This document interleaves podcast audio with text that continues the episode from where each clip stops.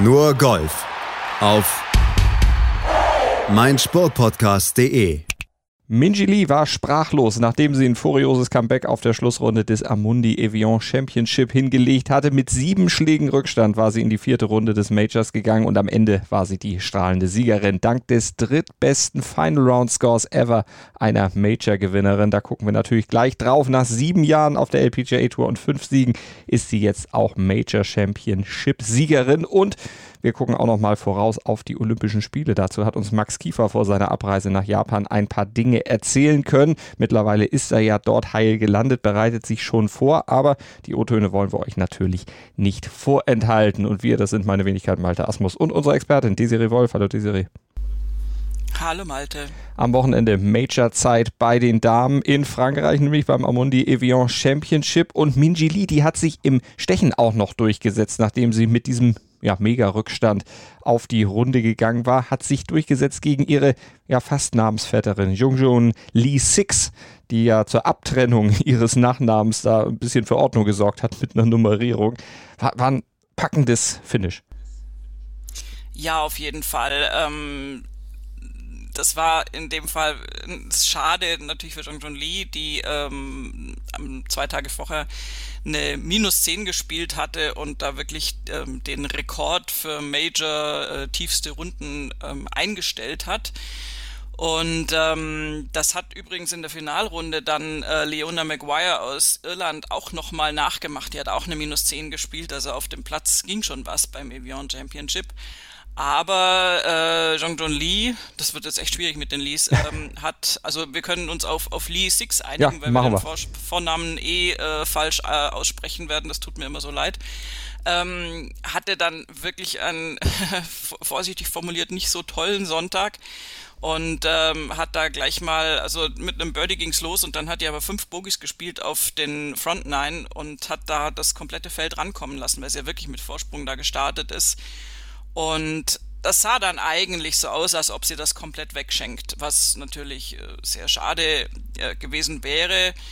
Und ähm, in Kombination dazu hat Minji Lee die von dir schon äh, thematisierte Aufholjagd gestartet, bogiefreie Runde, eine Minus 7 da äh, rausgefeuert, auch besonders äh, am Schluss wirklich 14, 15, 16, 18 nochmal richtig eine Birdie-Serie rausgehauen und sich damit ins Playoff gespielt. Übrigens, also wirklich die, die Schlusslöcher, das war ein Feuerwerk von beiden Damen, mhm. weil zwischendurch eigentlich Yali Minot, die Amerikanerin, ähm, da die Führung übernommen hatte. Die hatte nämlich Lee Six eingeholt und ähm, war da eigentlich auf dem Weg, das Ding für sich zu entscheiden und hat aber dann hinten raus so ein bisschen den Fuß vom Gaspedal genommen und konnte auf den Back Nine nur zwei Birdies spielen, was im Vergleich zu den bereits genannten Birdie-Serien eben dann zu wenig war, ein Schlag zu wenig und deswegen sind die anderen beiden dann im Playoff gelandet. Aber also wirklich hammer, hammermäßiges Golf und im Playoff hat sich Minji Lee dann durchsetzen können und zwar auch wirklich ganz deutlich mit einem fantastischen Schlag. Sie hat zuerst gespielt, ähm, hat den Annäherungsschlag gespielt und äh, war eigentlich von der Distanz her, wäre das ein Fünfer-Eisen gewesen und ihr Caddy, das würde beim Thema Caddy und wie wichtig sowas sein kann, ähm, hat ihr dann gesagt, du mit Adrenalin und so weiter, nimm mal ein Sechser-Eisen. Und dann hat ihr das Ding an die Fahne genagelt. Also wirklich unglaublich toller Schlag. Und damit war Lee Six natürlich enorm unter Druck. Die hat danach gespielt und hat dann ihren Schlag ins Wasser gesetzt und dann war das Ding eigentlich so gut wie gelaufen. Und ja, jetzt ist Minji Lee Major-Siegerin und hat so familienintern, ähm, naja, ich würde noch nicht mal von aufgeholt äh, sprechen, sondern hat ihren Bruder da mal ein bisschen alt aussehen ja. lassen. Wir sprechen von Min Wo Lee, genau, der hat erst der ja die Scottish Open gewonnen genau, hatte. Ne? Genau. Und er hat zwei Siege auf der European Tour, aber äh, sie hat einen Major und natürlich auch fünf Siege sowieso schon vorher auf der LPGA Tour eingefahren. Und ja, wir wollen das jetzt nicht werten, aber Major ist schon was.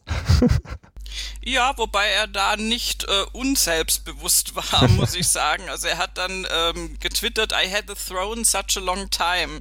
Ich vermute fast, dass er da den letzten Sieg meint jetzt mit den Scottish äh, weil ansonsten ist es tatsächlich vom, im Vergleich eigentlich eher auf ihrer Seite und äh, I got, guess I gotta get off my butt and go practice. Also er geht jetzt wieder üben und freut sich natürlich wahnsinnig und der Hashtag war dann Family, wo wir das Lee dann wieder drin haben. Mhm.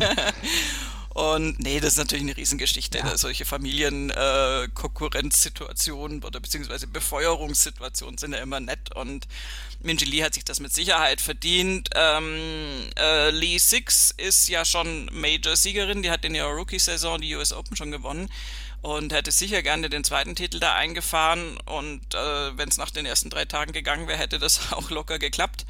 Aber da siehst du halt mal wieder, was für ein Druck in der Schlussrunde dann auf den Spielerinnen lastet, äh, ebenso wie es bei den Spielern auf den Herrentouren auch ist. Und dass du dann in Führung liegend da einfach auch komplett einbrechen kannst erstmal. Sie hat es ja dann noch gut rumgerissen, was mhm. sehr, sehr wichtig sein wird in der Nachbereitung für sie mental. Aber ja, ist natürlich schade für sie.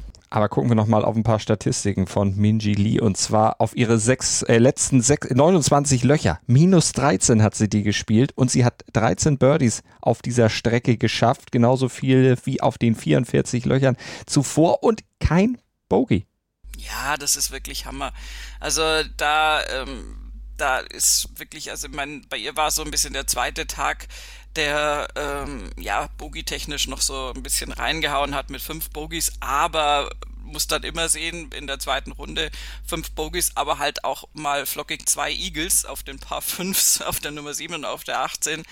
Da hast du dann halt diese fünf Bogies auch schon so gut wie wieder ausgeglichen. Insofern ist das äh, dann natürlich auch eine Riesenqualität von ihr.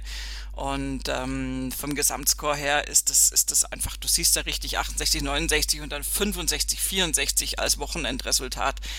Das ist dann einfach äh, krass besser als die 6871 von Lee Six.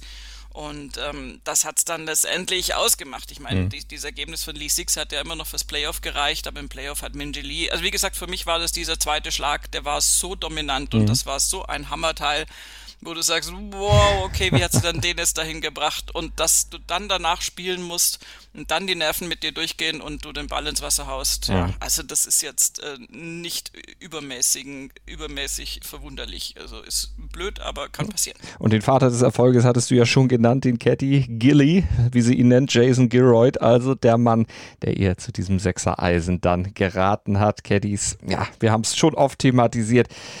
Die, die wahren Helden die geheimen Helden. Äh, die geheimen Helden tatsächlich. Ähm, ich meine, die kriegen da auch Geld für und das ist auch völlig angemessen. Ähm, aber die haben doch eine, eine, spielen wirklich eine sehr, sehr große Rolle und ähm, ja, es, es in vielerlei Hinsicht, also wir haben ja x äh, Geschichten schon erzählt im Laufe der Jahre, wie Caddies da Einfluss nehmen können und ja, ich meine, letztendlich kriegst du nur die ganz spektakulären Geschichten überhaupt mit, dass da mal drüber gesprochen wird. Und das, was da aber im, Alltag passiert, was die leisten an Vorbereitung der Runde, ähm, die müssen da ja vorher den Platz angegangen sein, die müssen da Bescheid wissen, die müssen das, das äh, Birdie Book entsprechend vorbereitet mhm. haben und so weiter. Also das ist schon richtig viel und dann haben wir ja auch schon thematisiert, dass es natürlich Spieler gibt, wie zum Beispiel Phil Mickelson und tendenziell auch Rory McIlroy, die sich dann nicht so wahnsinnig viel sagen lassen ähm, auf der anderen Seite gibt es welche, die sich da ganz krass drauf verlassen, was ich dann schon fast übermäßig finde und fast ungesund finde, weil was ist, wenn dem Caddy da mal was passiert? Ähm, aber die Balance, wenn man die hat und wenn der Caddy zum richtigen Zeitpunkt äh, die richtige Anweisung geben kann und dann vom Spieler oder von der Spielerin auch gehört wird, das ist tatsächlich Gold wert und meistens viel Geld wert. viel Geld wert. 675.000 US-Dollar hat Minji Lee gekriegt. Ist natürlich ein bisschen weniger als der Bruder für den Sieg auf der Rolex Series. Aber gut, wir wollen das jetzt nicht weiter vertiefen. Trotzdem ist ein Major ein Major. Und vor allen Dingen, sie setzt einen Trend fort auf der LPGA Tour überhaupt im Damengolf. Neunte First-Time-Major-Siegerin in Folge. Ja, das ist tatsächlich also unglaublich und widerspiegelt die, ja, wie soll ich sagen, enorme Leistungsdichte. Ich meine, die hatten wir schon oft bei den Damen, aber es war dann doch gerne mal so, dass sich diese südkoreanische Macht der Spielerin da äh, vorne dann doch äh, oft durchgesetzt hat und das ist tatsächlich ein bisschen bunter geworden in den letzten Jahren ähm, und die sind dann nicht mehr ganz so übermächtig. Man sieht es ja auch, wenn man sich dieses Leaderboard mal anschaut. Ähm, wir haben Minji Lee da ganz vorne. Äh, dann äh, eben die einzige Südkoreanerin da ganz vorne mit Jong Jong Lee, äh, also Lee Six aus, aus Südkorea auf zwei. Dann haben wir die Amerikanerin äh, No auf drei. Dann haben wir Furue Ayaka, also die Japanerin, auf vier. Ataya Titikul, die ja von der European Tour auch kommt äh, und da in Führung liegt, äh, auf fünf. Das ist eine Thailänderin. Dann Leona Maguire aus Irland. Georgia Hall aus England dann die nächste Koreanerin, dann Lydia Ko aus Neuseeland wieder. Also das ist schon äh, sehr bunt durchmischt und das ist ja auch toll, wenn das nicht zu einseitig wird und wenn man das Gefühl hat, dass da eine Nation so dominiert. Das ist zwar unglaublich äh, bemerkenswert natürlich als Leistung, aber so ist das Ganze auf jeden Fall ähm, ja diverser und besser verteilt. Mhm. Und ähm, ich finde es einfach auch schön, wenn sich da mal andere Namen durchsetzen können. Wir haben ja nicht zuletzt, also wir in Anführungszeichen, das Fußball-Wir, haben ja nicht zuletzt davon profitiert von Sophia Popov, die auch in dieser Reihe noch als First-Time-Winner aufscheint. Das stimmt, aber die bei diesem Turnier nicht viel mitzureden hatte, genauso wie Esther Hinseleit. Geteilter 60. Platz und Olivia Cohn, die landete am Ende auf dem geteilten 70. Sogar Aline Krauter, Leonie Harm, Caroline Masson, die haben leider alle den Cut verpasst. Wie würdest du das deutsche Abschneiden bei diesem Major einordnen, nachdem ja Esther Hinseleit auf der LPGA Tour zuletzt so starke Ergebnisse gezeigt hat? Major ist dann doch noch wieder ein anderes Pflaster. Ja, erstens das und zweitens, es war einfach äh, nicht, nicht gut genug über die Tage. Also das klingt jetzt so platt, aber ähm, sie hatte ja Möglichkeiten, sie hatte Birdie-Chancen, aber es waren einfach zu viele Bogies und das hat sich dann übers Wochenende hin, also gerade am Sonntag einfach dann äh, doch noch verdeutlicht, wo sie dann zwischenzeitlich bei plus drei lag und äh, mit einem Birdie an der 18 noch auf die plus zwei Tagesergebnis kam. Ähm, bei Sophia Popov ähnlich, die auch am Wochenende, also siehst wirklich die aufsteigenden Scores. Du hast bei Henseleit 70, 70, 72, 74 und bei Popov 69, 70, 73, 74. Ist fast identisch. Ähm, bei Popov ging die Finalrunde einfach ganz schrecklich los mit einem mit Double Bogey auf der 2, dann nochmal zwei Bogies 3, 4, dann nochmal Bogey auf der 7, dann hat sie sich ein bisschen gefangen mit zwei Birdies. Back 9 dann insgesamt Even Paar gespielt. Ja, also das ist einfach äh, das ist so eine Woche, wo du schon gar nicht so richtig fantastisch losstartest und wo es dann auch irgendwie nicht so wahnsinnig viel besser wird. Also das ist äh, einfach ein Unterschied jetzt zu denen, die da vorne platziert sind. Und ja auch von der Schlagzahl her insgesamt ein krasser Unterschied. Also die, äh, der geteilte 60. Platz von Henseleit und Popov heißt ein plus zwei Ergebnis insgesamt. Mhm. Wenn du das dann vergleichst mit dem minus 18, äh, das sind dann halt doch nach Adam Riese, wenn ich richtig rechne, 20 Schläge Unterschied auf Platz 1. Mhm, also das muss man einfach sagen, das war jetzt nicht so der Hit und ähm, das heißt aber auch nichts. Also das heißt nicht, dass das nicht in der nächsten Woche dann wieder wahnsinnig viel besser klappen kann. Oder in der übernächsten, wenn es dann nach Tokio geht. Zu Olympia. Vierter, achter bis siebter, achter, da wird dann die Damenkonkurrenz entschieden und Sophia Popov und Caroline Masson, die sind aus deutscher Sicht mit dabei und auf Olympia. Da gucken wir gleich nach einer kurzen Pause hier bei Nur Golf auf meinsportpodcast.de. Was zum Teufel, du Bastard? Du bist tot, du kleiner Hundeficker. Und dieser kleine Hundeficker, das ist unser Werner. Ein ganz normaler Berliner Kleinstkrimineller, der dann aber im Knast das Ding seines Lebens dreht. Una Fantastica Risetta Perla Pizza. Er klaut seinem Zellengenossen ein Pizzarezept. Aber nicht irgendeins. Und mit dem eröffnet Werner dann die beste Pizzeria Berlins. Doch Werners Glück ist nur von kurzer Dauer. Denn es hagelt Probleme. Werners Pizzaparadies.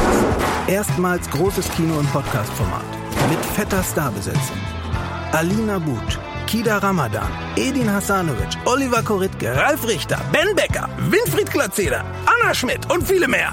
Abonniert die Scheiße. Jetzt macht schon, mach! Bevor wir allerdings jetzt hier bei Nurgolf auf mein Sportpodcast.de zu den Olympischen Spielen gehen, beziehungsweise da schon mal ein bisschen vorausgucken, kurze Ergebnispflege. Kazoo Open auf der European Tour, da hat sich Nacho Elvira durchgesetzt. Der Spanier hat das Turnier gewonnen. Im Stechen gegen Justin Harding hat er sich durchgesetzt. Dritter wurde der Finne Mikko Korhonen. Und wenn wir im Leaderboard ein bisschen nach unten scrollen, dann sehen wir Matthias Schmidt, geteilter 47. am Ende als bester Deutscher und einziger Jäger im Cut, Max Schmidt, Nikolai von Dellingshausen. Die haben genau wie Bernd Ritthammer und Sebastian Heisele und Marcel Schneider den Cut dort in Wales leider verpasst gehabt. Und auf der PGA Tour, da haben wir natürlich auch noch ein Ergebnis zu vermelden. Da ist nämlich dann gestern das Turnier in dem, auf dem TPC Twin Cities zu Ende gegangen. 3AM, äh, P, 3M Open.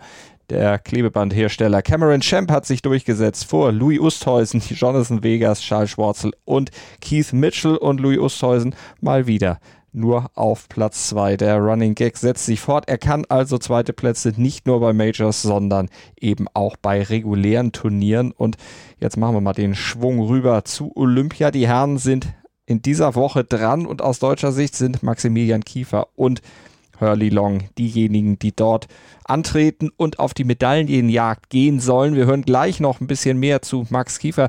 Die Serie vorher müssen wir aber mal aufs generelle Feld gucken. Das ist ja ein bisschen ja, reduziert worden in Sachen Qualität, Klasse, große Namen, denn es mussten zwei wieder absagen. Ja, das zieht sich gerade so ein bisschen durch. Jeden Tag kommt eine neue Meldung. Ähm, Bryson DeChambeau ist positiv getestet worden und hat somit das amerikanische Team da, ähm, naja, geschwächt. Also er wird nicht mitfahren. Ähm, und äh, eher noch überraschender wegen der Historie, auch John Rahm, der Weltranglisten Erste aus Spanien, wird nicht fahren können. Auch er ist wieder einmal positiv getestet mhm. worden, was bei ihm jetzt tatsächlich so ein bisschen medizinisch möglicherweise erklärbar, aber für uns Außenstehende dann doch eher verwunderlich ist. Er hatte äh, ja beim Memorial-Turnier ähm, schon diesen ja, krassen Eingriff im Sinne von wahnsinnig toll in Führung liegend am Samstag und dann von der Runde quasi genommen worden und ähm, rausgenommen worden in Quarantäne wegen positiver Tests hat das ja alles abgesessen, hat dann zwischendurch zwei Majors gespielt, von denen er eins gewonnen hat, nämlich die US Open.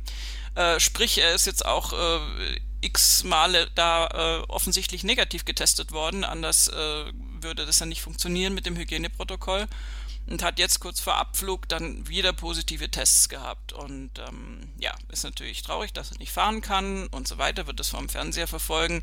Wie das medizinisch erklärbar ist, weiß ich jetzt nicht. Ähm, das kann wohl irgendwie sein. Also er hatte die Impfung Anfang Juni und hat aber dann kurz danach sich wohl da irgendwie infiziert, also sprich noch lange bevor die Impfung wirklich wirksam war. Und wie das jetzt alles zusammenspielt und warum da jetzt wieder ein positiver Test ist, also wie gesagt, geht jetzt über meine medizinischen Kenntnisse raus, ist aber für das Turnier letztendlich ein herber Schlag, mhm. weil einfach äh, Bryson DeChambeau und John Rahm zwei riesengroße Namen sind und wir ja eben manche große Namen haben, die da gar nicht erst aufziehen. Und ähm, Bryson wird ähm, ersetzt werden durch Patrick Reed, der, ja, der sich kommt schon wenigstens, sehr darauf freut. Da wollte gerade sagen, da kommt wenigstens ein Publikumsliebling. nee, da kommt wenigstens Stimmung. Ähm, insofern, also man muss man jetzt sagen, also was man jetzt von Reed halten mag oder nicht, aber der ist natürlich Feuer und Flamme und äh, sieht es auch als seine vaterländische Pflicht an, da jetzt einzuspringen und ähm, also das äh, halte ich jetzt nicht für den schlechtesten Ersatz. Ja.